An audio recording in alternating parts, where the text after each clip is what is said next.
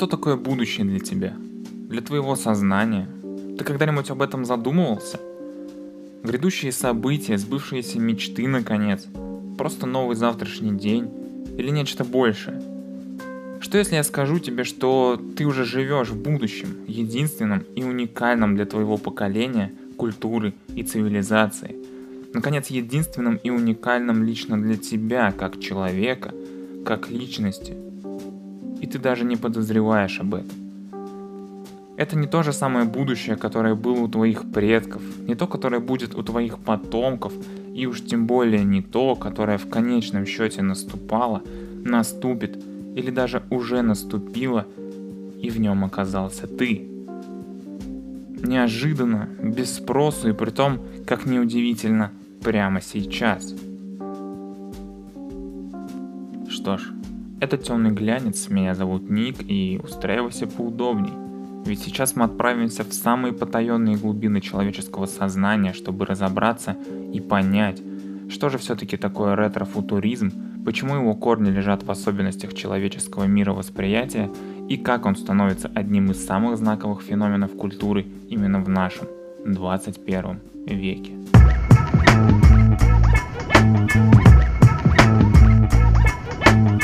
Время неуловимо. Наши мысли, желания и стремления – Целая эпоха укладывается в один вечно ускользающий момент, содержащий в себе начало и конец всего. Но хоть человеческая жизнь и коротка, даже она точно не способна уместиться в песочные часы, где кадры настолько быстро сменяют друг друга, что их попросту невозможно различить. Иными словами, восприятие времени для нас единомоментно, но мы сами, как люди и личности, таковыми не являемся. Да, существуем мы всегда в случайном, размытом стоп-кадре, но живем красочным, полнометражным кино. В конце концов, такова наша природа. Человек словно выпущенная стрела, что будет лететь без остановки, пока не вонзит свое острие во влажную, сырую землю навсегда под действием закона всемирного тяготения.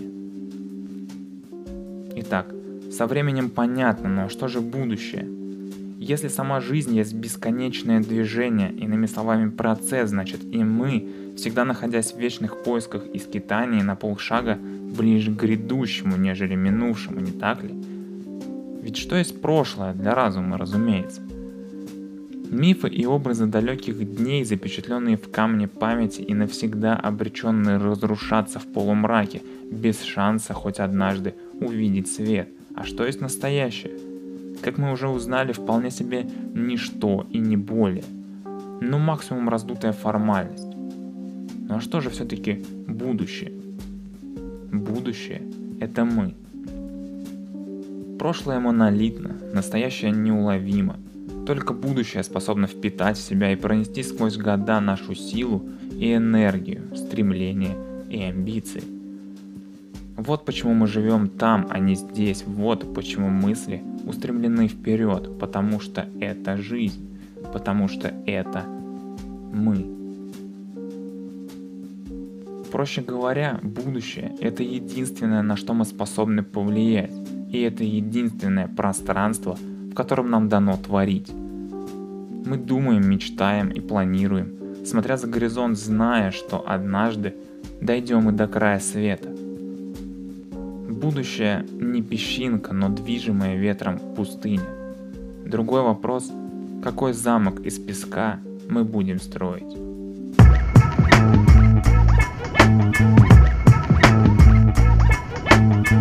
И вот ты сидишь в потоке образов и метафор, витьеватой болтовни о времени и не понимаешь, при чем здесь вообще ретро-футуризм. Все дело в том, что ретро-футуризм как феномен это история о будущем целых поколений, нашедшие отражение в массовой и не очень культуре, дошедшие до наших дней. Интересно же это явление в первую очередь своим разнообразием, ведь представители каждой отдельной эпохи в человеческой истории имели свое, законченное и оформленное, ни на что не похожее будущее. Мало кто понимает, почему же эти представления настолько отличны друг от друга, ведь в конечном счете, несмотря на кардинальные различия, все поколения пришли к одному общему будущему, как единому целому.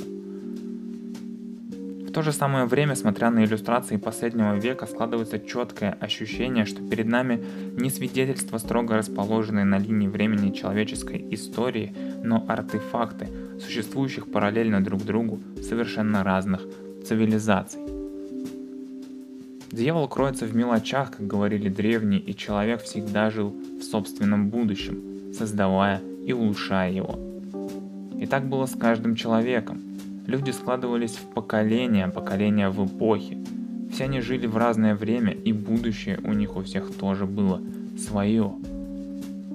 Вот почему именно фактор восприятия этого самого таинственного будущего есть то, на чем на самом деле основывается наша культура.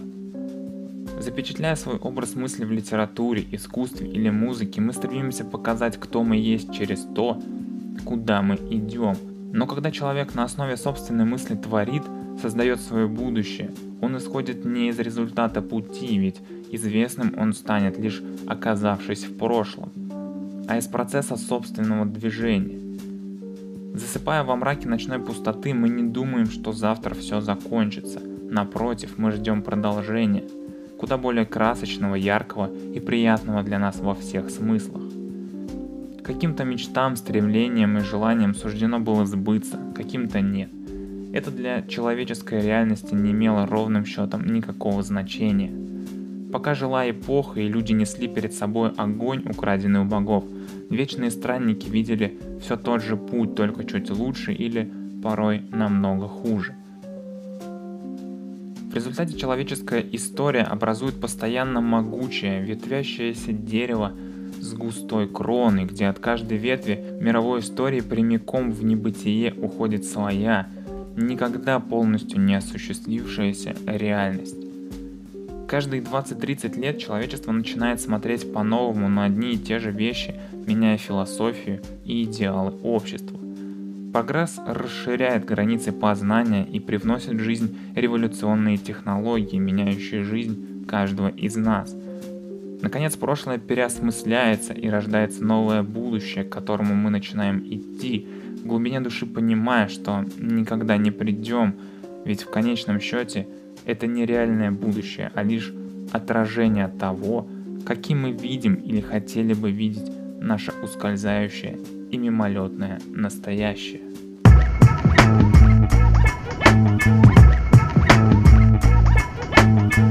Первые работы, посвященные вопросам будущего, относятся ко второй половине 19 века, когда промышленная революция в Европе и Северной Америке повсеместно набирала обороты.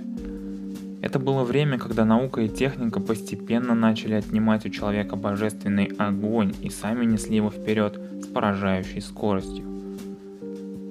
Ранее немногим друг от друга отличались даже столетия, а для формирования эпохи требовалось не одна тысяча лет – все это изменилось словно по щелчку пальцев. Теперь каждый год и десятилетия привносили что-то новое в этот мир.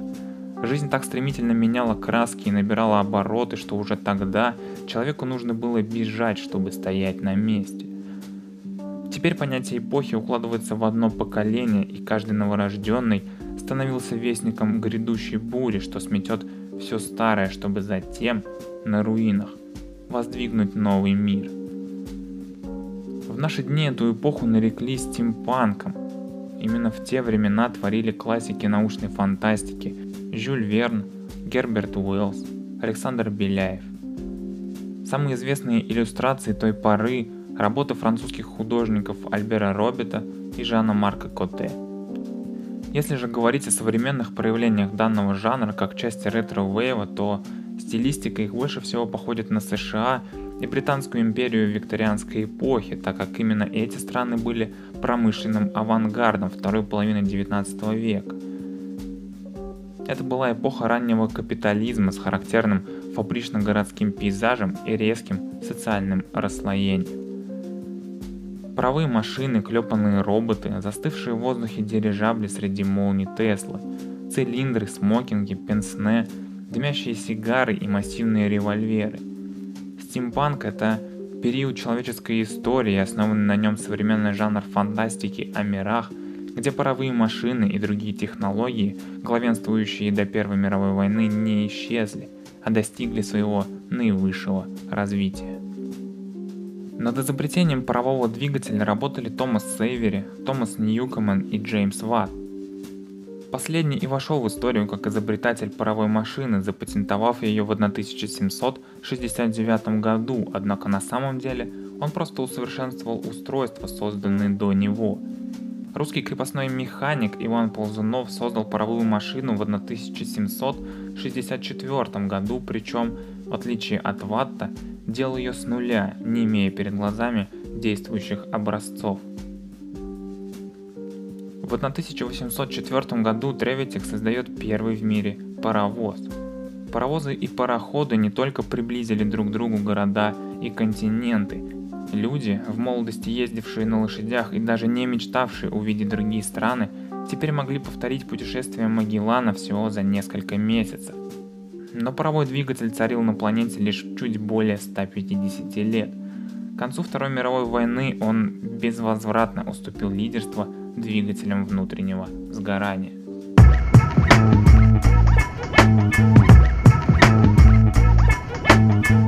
Следующим крупным этапом восприятия людьми себя и своего будущего был период, опять-таки позднее названный дизель-панком. Он охватывает период от конца Первой до конца Второй мировой войны. Мир этой эпохи наполнен запахом дизеля и бензина, топлива для нового стального бога человечества, двигателя внутреннего сгорания. Эпоха дизельпанка жесткая и шумная, лязгающая и трясущаяся, как мотор того времени. Огромные поршни приводят в движение устрашающие механизмы. Большинство людей теперь не просто нищие рабочие из викторианской эпохи, теперь они уже даже не люди, а просто винтики, призванные бесконечно крутиться в неподдающемуся воображению механизме, пронизывающем все общество и готовым перемолоть хоть всю цивилизацию в металлическую стружку. В дизель-панке самым высшим слоям общества отведена в лучшем случае роль интеллектуального приложения к новым механизмам, управляемым таинственным большим братом сверху, ради, как правило, зловещих и совсем негуманных идей. Время королей, императоров и аристократов прошло. На смену им пришли тоталитарные диктаторы и военные, кругом радио, пулеметы, перкалевые бипланы и дирижабли. Эпоха дизельпанка – это время стремительного развития авиации. С точки зрения истории, межвоенный период – это время, пропитанное трудом, пропагандой, милитаризацией общества и бесконечной Великой депрессией, сломавшей целые страны и миллионы судеб. Вместе с тем, это период закалки через трудности становления новых мировых держав, где каждый ждал реванша со стороны противников и сам выжидал подходящего момента, чтобы нанести удар – вот почему в своем современном переосмыслении дизельпанк активно эксплуатирует милитаристскую тему, особенно в одежде и промышленном дизайне. Эта эпоха была пропитана духом слабости и скорби, сопутствующим надвигающейся войне. Резина, сталь, всевозможные болты и гайки, противогазы и кожаные плащи, грубая потертая обувь, шлемы и военные каски. Дизельпанк брутален, беспощаден и в отличие от романтичного флера стимпанка, способен оставить только тяжкий осадок из гари в глубине вашей души. Главный источник вдохновения для любителей дизель-панка – это работы художников 30-40-х годов, а также проекты воздушных конструкторов того времени. Время первых небоскребов, расцвета автомобилей и триумфа двигателей внутреннего сгорания. Бум авиации, яркие истребители, огромные воздушные суда-дирижабли – и даже могучие воздушные авианосцы.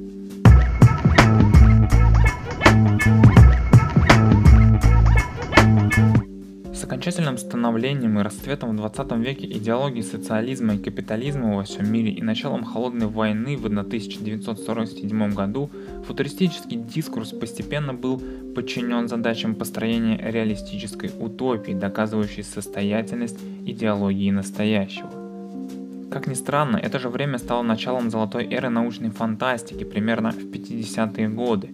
Эпоха стремительного роста уровня жизни и благоденствия государственной власти в США и СССР. В наши дни, как водится, эту эпоху нарекут атом-панком, как оду атомному веку человечества, когда все, наконец, становится новым, гладким, с яркой и блестящей поверхностью. Эта эпоха особенно знаменита еще и тем, что она была по сути единственным периодом ретро-футуризма, наполненным лучезарным оптимизмом и верой в технологии и прогресс как неоспоримое благо. Благодаря наследию той эпохи и в наши дни, читая Ефремова и Михайлова, Симака и Азимова, мы можем прикоснуться к той волне общечеловеческого стремления ввысь, строить, творить и развиваться – прямо здесь и сейчас, несмотря на все трудности и преграды. В эти годы в журнале «Техника молодежи» будут частенько появляться описания весьма специфических и по дизайну, и по возможностям устройств и строений. Авторы этого периода возьмут на вооружение новые открытия – радиация, генетика, новые источники энергии, роботы, космические технологии. Именно тогда из-под пера фантастов будут выходить самые смелые и неоднозначные изобретения человеческой мысли. Иногда эти предложения превосходят всякий здравый смысл, что хорошо заметно на иллюстрациях Артура Радеба. Так он однажды предложил снегоочистную машину с огнеметами, хотя со снегом куда проще обращаться, нежели с водой или со льдом. Он предлагал футуристичные дизайны машин, а также был одним из первых, кто начал экспериментировать с флуоресцентными красками. До сих пор многие дизайнеры вдохновляются его автомобильными концептами из журнала Motor. В его работах мы видим отполированный до блеска и прокачанный по максимуму мир его эпохи, сочетающий в себе обеспеченность, комфорт и высокую степень контроля над человеческой жизнедеятельностью.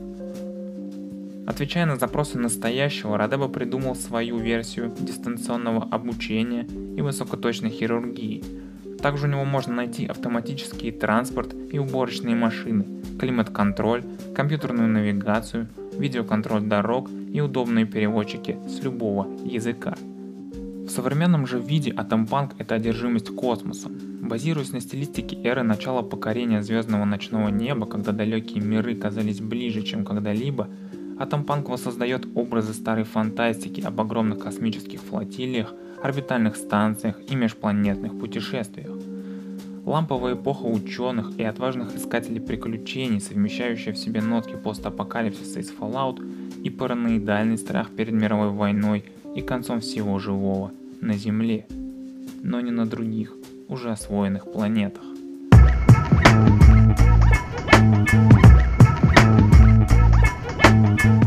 Мы живем в очень странное и противоречивое время – как же все любят использовать эту заезженную фразу на протяжении всей человеческой истории. Политики, шуты, популисты. Здесь этого не будет, закончим кратко и без неприятного осадка от услышанного. За последние 150 лет человечество проделало удивительный путь от недоравского существования бок о бок со старой клячей и лучиной до псевдосвободной жизни в лизинговой Тойоте и фонариком из айфона, взятого в кредит – к сожалению, как ни странно, современному человеку приходится очень много работать и очень мало думать.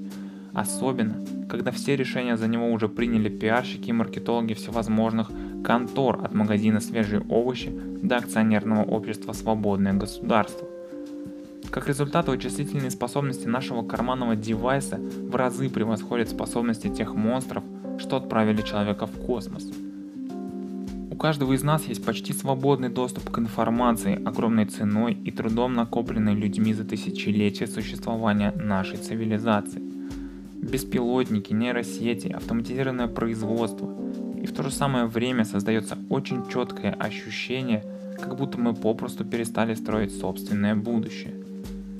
Ресурсов, накопленных человечеством, уже сейчас легко хватило бы, чтобы решить проблему голода и болезни в одночасье, а затем отправить всех несчастных и обездоленных в круиз по Солнечной системе, но никто даже не мечтает об этом.